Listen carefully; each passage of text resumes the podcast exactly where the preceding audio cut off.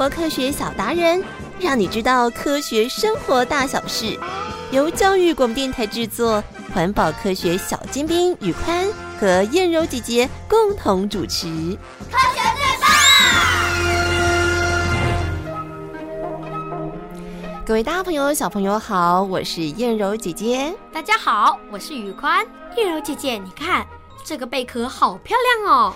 哇，好美哟！哎，真的是很特别的颜色呢。是呀。这是我同学放假到垦丁玩的时候，特别带回来送给我的哦。哦，那我相信他一定是一个很好的朋友，才会出去玩的时候还记得带纪念品回来送给你呢。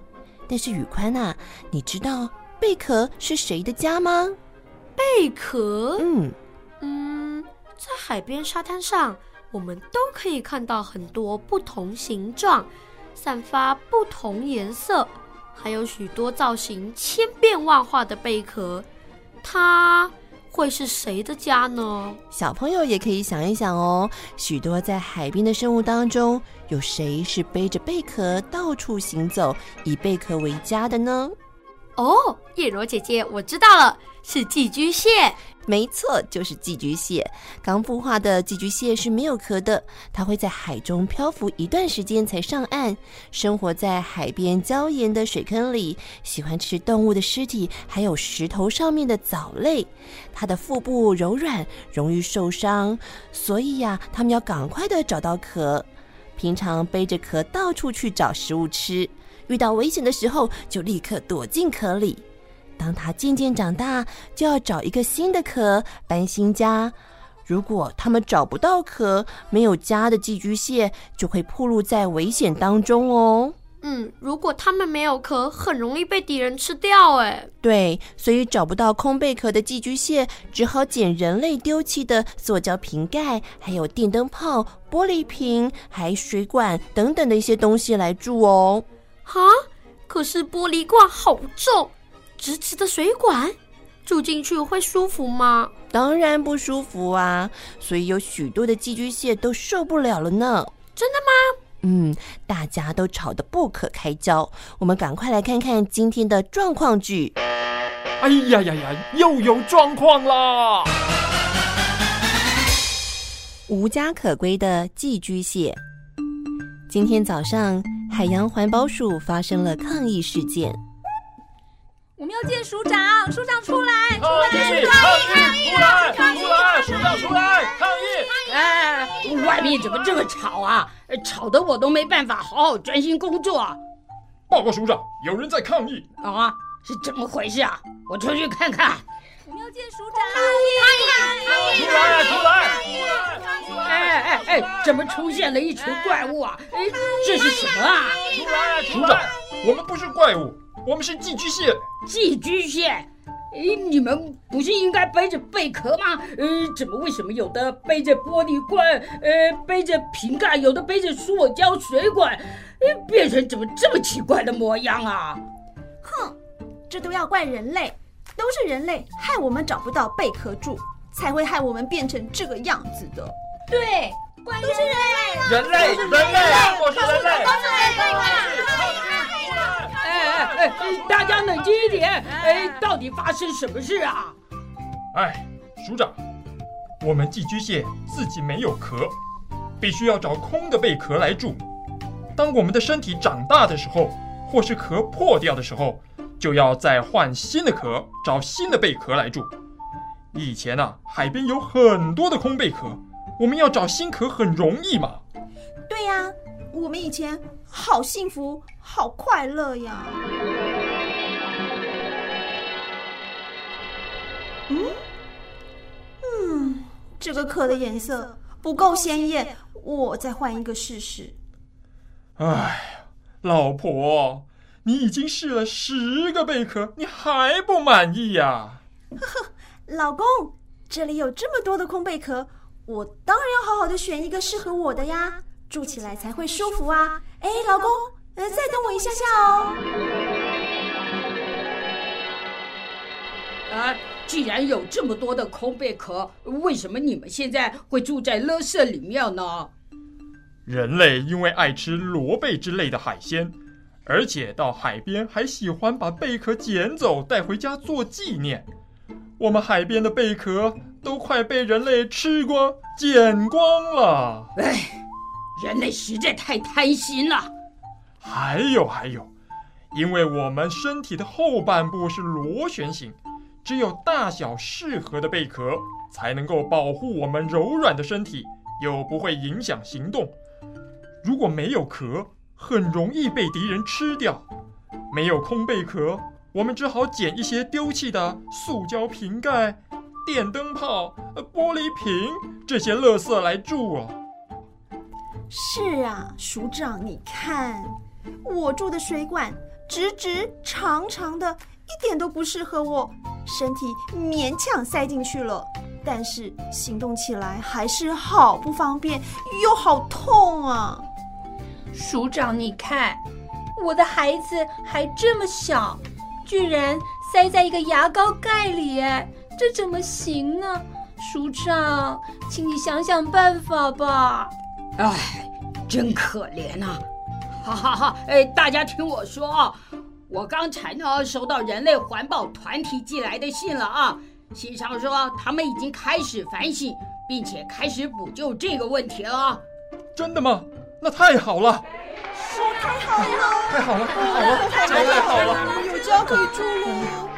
该不会是骗我们的吧？呃，是真的啊。呃，现在已经有很多人把家里的空贝壳洗干净、晾干之后呢，都送回海边给你们住了。啊，好棒哦！我们赶快去捡吧。妈妈，妈妈，我有新家可以住了耶，好棒哦！嗯。要谢谢这些有环保概念的大哥哥大姐姐们哦！好，谢谢哥哥姐姐们，好棒哦！好，等一下呢，我来回信给人类，请他们继续把贝壳送回来。更重要的是，以后别再捡贝壳了，也不要制造垃圾污染海洋生物，让大家快乐的徜徉在大海边。太好了，谢谢署长！谢谢署长！谢谢署长！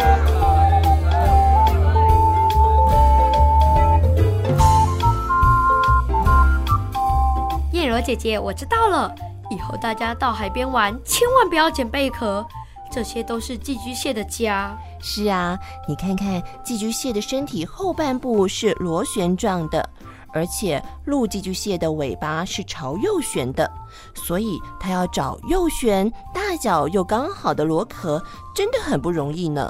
叶罗姐姐，你看我手上的空贝壳刚好是右旋的螺壳，哎，那我把这个贝壳洗干净。再寄回去海边，让寄居蟹们可以快快找到属于自己的家。耶，yeah, 这真的是一个好主意哦！宇宽不仅可以把空贝壳送回去海边，顺道玩一下，还可以顺手帮我们的海滩清理清理。否则啊，我们的大海都快要变成了垃圾浓汤了呢！垃圾浓汤听起来好恶心哦。海边垃圾污染的问题啊，不止让海边变得又脏又臭，到底这些垃圾是从哪里来的？又会带给海洋动物什么样的影响呢？我们请到儿童自然科学杂志《新小牛顿》杂志发行人牛贝贝，和大家一起来谈谈海洋污染的问题。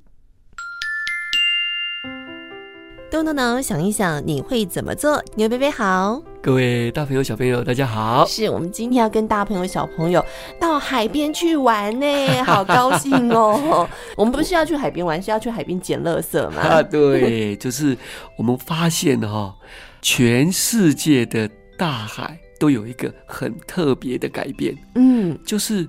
大海本来是地球上面积最大的一个部分，可是现在科学家发现哦，这个大海现在变成是一个超级的垃圾场啊！为什么会变成这个样子嘞？那就是哈，人类不小心。或者是故意的，把我们日常生活的一些垃圾，因为没有地方可以丢，或者我们已经透过了那一些垃圾的处理公司，可是这些黑心的垃圾处理公司把这些垃圾偷偷的放到大海里面去。所以，我们这次要介绍的就是大海变成垃圾浓汤，不是玉米浓汤哦，变成垃圾浓汤，好恶心哦哈。对呀、啊，不过牛贝贝刚刚讲到说，我们大海这么的大，而且呢，空间又那么的大，反正你丢进去之后，它是不是飘飘飘飘到远的地方去就好了？有什么关系呀、啊？现在人类都还在想说，我们是不是应该把垃圾丢到外太空去？反正外太空很大，飘飘飘飘飘，飘到最后都不会碰到自己。结果就发现一个问题，飘飘飘的垃圾就撞到了人造卫星，把人造卫星撞毁了哈。那这个当时哈开始把垃圾丢到大海里面去，事实上也是这种想法。大海那么大，可是因为大海是一个有周期性运作的一个地方，它有。潮汐有波浪，结果人类就把东西丢到海里面去，丢到很远很远很远很远，离我家很远的地方哦。可是因为潮汐的作用，把这些东西都慢慢的再送回了海岸边。那这些东西包括哪一些呢？包括我们如果把垃垃圾里面的塑胶丢到海里面去，因为塑胶比较比较轻，它在海的。水平面上被太阳一个曝晒，它就会分解，分解成一个一个小块的东西。这个小块的东西，因为它五颜六色，所以海鸟从天空远远的看，它会以为那个是小鱼，它就吃下去。啊、吃下去以后，海鸟要不就是噎死，要不就是它因为卡在食道里面，然后会活活饿死。那还有一些海鸟把这些五颜六色的东西带回去给他家的小鸟吃。那小鸟吃了之后也会死掉，所以像这样的事情，事实上科学家一直在发现说，奇怪，怎么有个地区的这些鸟会一直灭绝？然后检查每一个鸟的咽喉里面都有一些塑胶片。那第二个就是，我们知道海龟很喜欢吃水母，所以海龟就哇一直把水母吃下去。可是最近又发现有很多海龟会突然暴毙，那暴毙的原因是什么呢？科学家把它解剖，发现它的嘴巴里面有塑胶袋。透明的塑胶袋在水波里面逐波飘荡的样子，很像水母，嗯、所以海龟就一口把它吃下去。可是吃下去之后，它是不能消化的，所以呢，它也会活活的噎死。哦、然后还有呢，人类的载运石油或者原油的那一些船。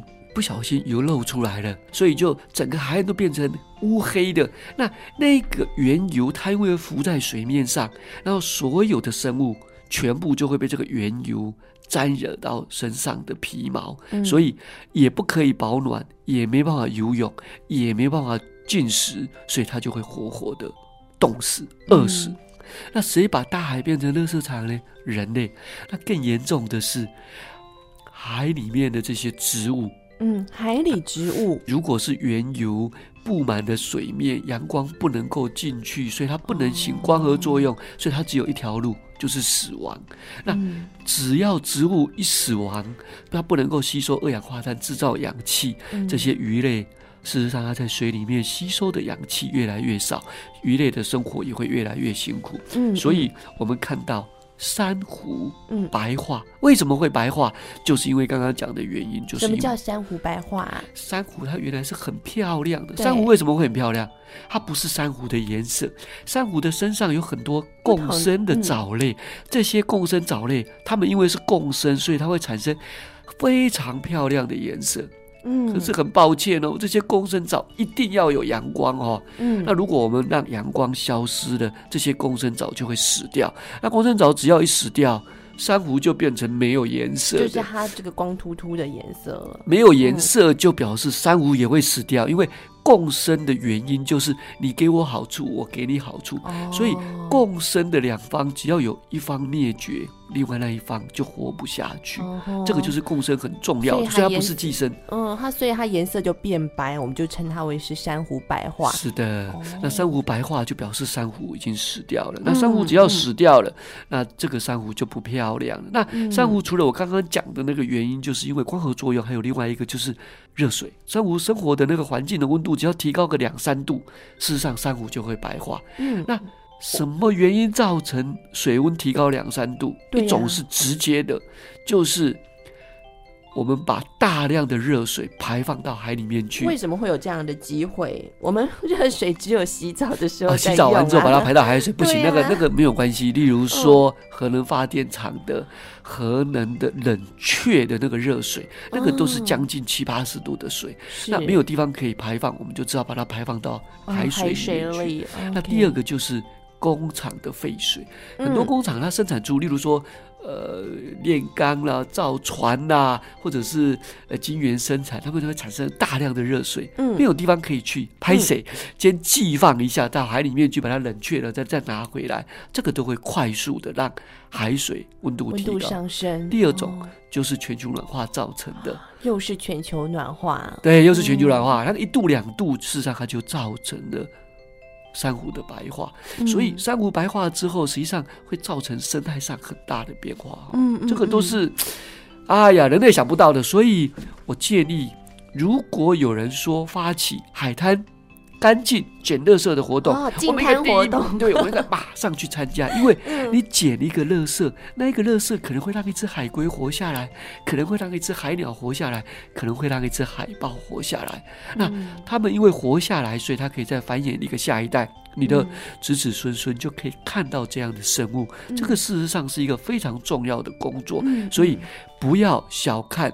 沙滩上的一个小塑胶袋，是。不要小看你随手捡起来的一片塑胶片，嗯、那个对另外的一个生物，另外一个物种。可能都是极大的恩惠啊！对，而且其实牛贝贝讲到说，对另外一个生物、另外一个物种呢，是一个很大的恩惠。其实这些恩惠会回馈到我们的身上，哦、对不对？这些都是人类的好处、好朋友。嗯、我们也是共生的，是是是。所以不只是要惊叹，我们其实在这个之前呢，我就希望不要制造这么多的垃圾排放到我们的大海上面去。我想大家都做一个环保小尖兵，那么我们这个地球会更美好。非常谢谢我们新小牛顿杂志的牛伯伯。谢谢，谢谢。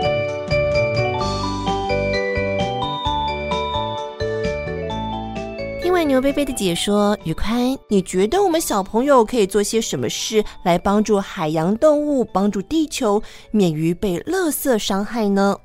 我觉得我们小朋友可以做到，到海边玩不要带走贝壳，同时要带走垃圾。另外，可以随身带环保杯。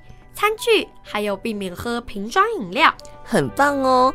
另外呀，我们还要做好垃圾回收，减少垃圾量，珍惜衣服、玩具和用品，延长它们的使用时间。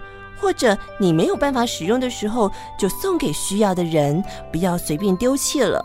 为了海洋生物的永续发展，希望小朋友要珍惜所有得来不易的食物，不要吃得过多，也不要吃不完丢掉。更不要吃小鱼苗，让我们的小鱼苗可以有机会长大哦。可是燕如姐姐，为什么不要吃小鱼苗呢？嗯，那我们就来跟小朋友说个海滩死鱼悬疑案的故事，大朋友小朋友就会知道喽。Three, two, one. 科学故事剧场，海滩死鱼悬疑案。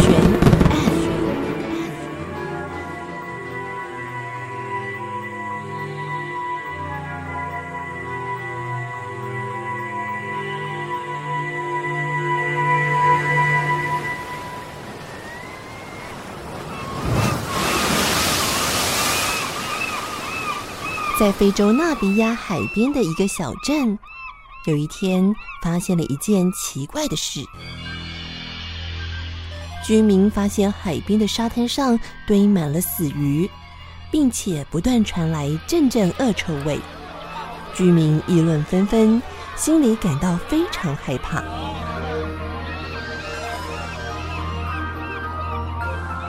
生物学家布朗文居里对于这件事情感到很好奇，他询问附近的居民：死鱼出现的这段时间，有没有发现什么奇怪的现象呢？有人说：“我闻到一股像臭鸡蛋的味道。”海水的颜色变了，变成了黄色。也有人说：“不对，我看到海水变成乳白色。”布朗文仔细记录了居民所说的怪现象，他决定找一找以前科学家的研究记录，看看以前有没有发生这种现象。是不是已经有人查出了出现大量死鱼的原因？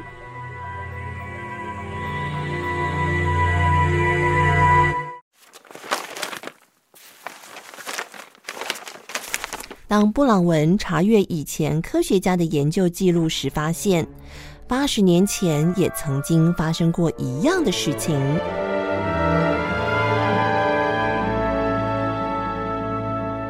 当时的科学家推论，可能是海底的毒气跑出来，才让海里的鱼都死光。但是并没有实际进行调查，并证明是毒气引起鱼群死亡的，所以布朗文想再进行更多的研究和调查。布朗文猜想，海底为什么会有毒气产生呢？难道是浮游生物引起的？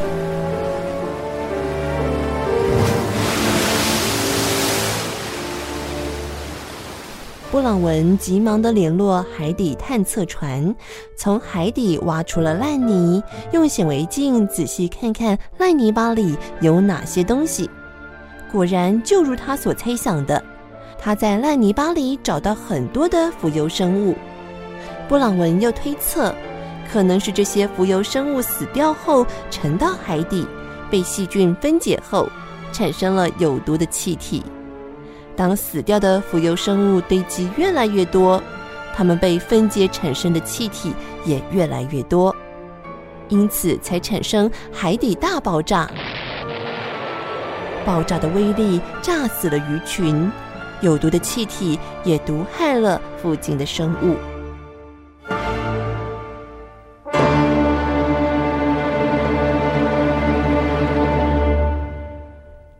为了确定自己的想法是正确的，布朗文请海洋学家史拉克维斯帮忙，请他利用卫星从空中观察纳米比亚的海岸。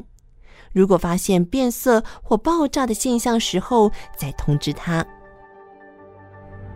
等了一个月之后，海底果然又发生了大爆炸了，而且整片海岸的海水都变了色。当布朗文赶到海边时，立刻闻到一股浓浓的臭鸡蛋味。海滩上也漂浮着许多的死鱼，这更证实了布朗文的推测是正确的。不过，史拉克却发现一个更严重的问题。他发现海底爆炸的现象不只有在小镇的海岸附近发生，几乎整个纳米比亚海岸都产生爆炸。而且长达数百公里，这让布朗文忍不住又想：为什么会有这么多浮游生物堆积在海底呢？浮游生物是很多鱼类的食物，为什么它们没有被吃掉，反而沉到海里死掉了呢？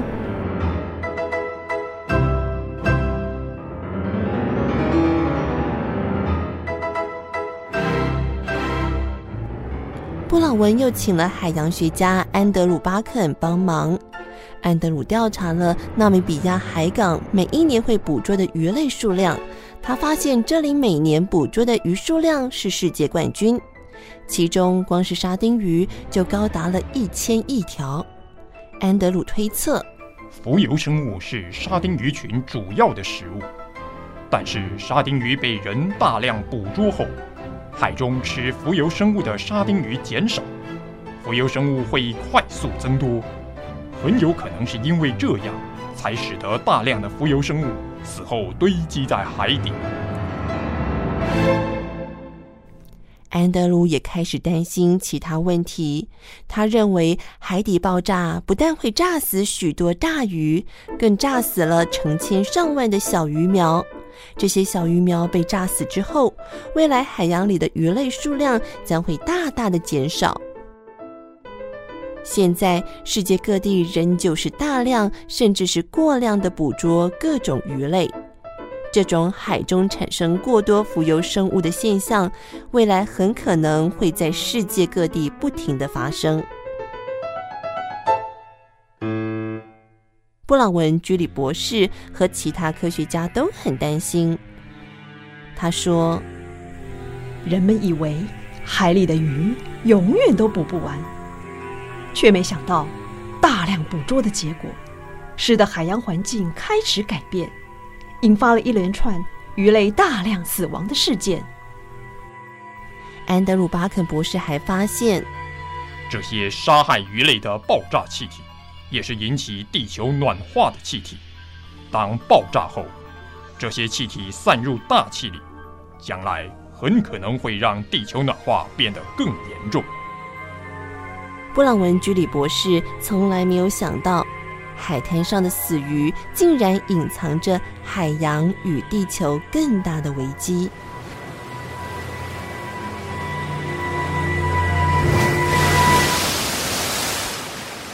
根据他的调查结果，科学家开始呼吁大家要珍惜海洋资源，而且要改变捕鱼的方式和吃鱼的习惯。不要大鱼小鱼都捕捉，也不要吃小鱼苗，珍惜所有得来不易的食物，不要吃过多或者是吃不完而丢掉，也珍惜海洋里的生物，让小鱼小虾有机会长大，以免海洋生物快速的灭亡。当海洋环境改变，遭殃的不只是海里的生物，最后连人类也会受到影响呢。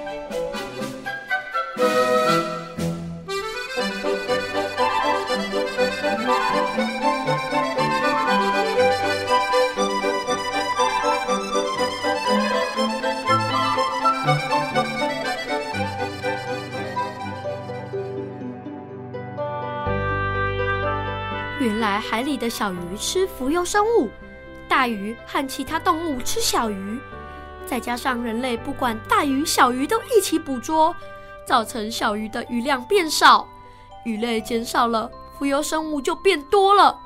浮游生物死后堆积在海底，产生毒气爆炸，也会炸死了成千上万的小鱼苗。这样恶性循环之下，未来海洋里的鱼类就会大大的减少，不止影响了海里的生物，最后连人类也会受到影响。嗯，特别我们台湾是个海岛型的国家哦，所以海洋生态的环境保育工作更是刻不容缓的。除了我们刚才所说的，小朋友在生活上面也可以多加注意，想想我们可以为这个地球、为海洋做些什么事情呢？一起把它记录下来，提醒自己一定要做到哦。那叶柔姐姐，我先走喽。哎，宇宽，你干嘛那么急呀？还没有跟小朋友说再见呢。因为我要赶快去参加净滩活动，并且把我手上的贝壳送回海边啊！哇，你真的是一个行动派的环保小尖兵呢。那么，大朋友、小朋友，我是燕柔姐姐，我是宇宽，我们下次见喽，拜拜。留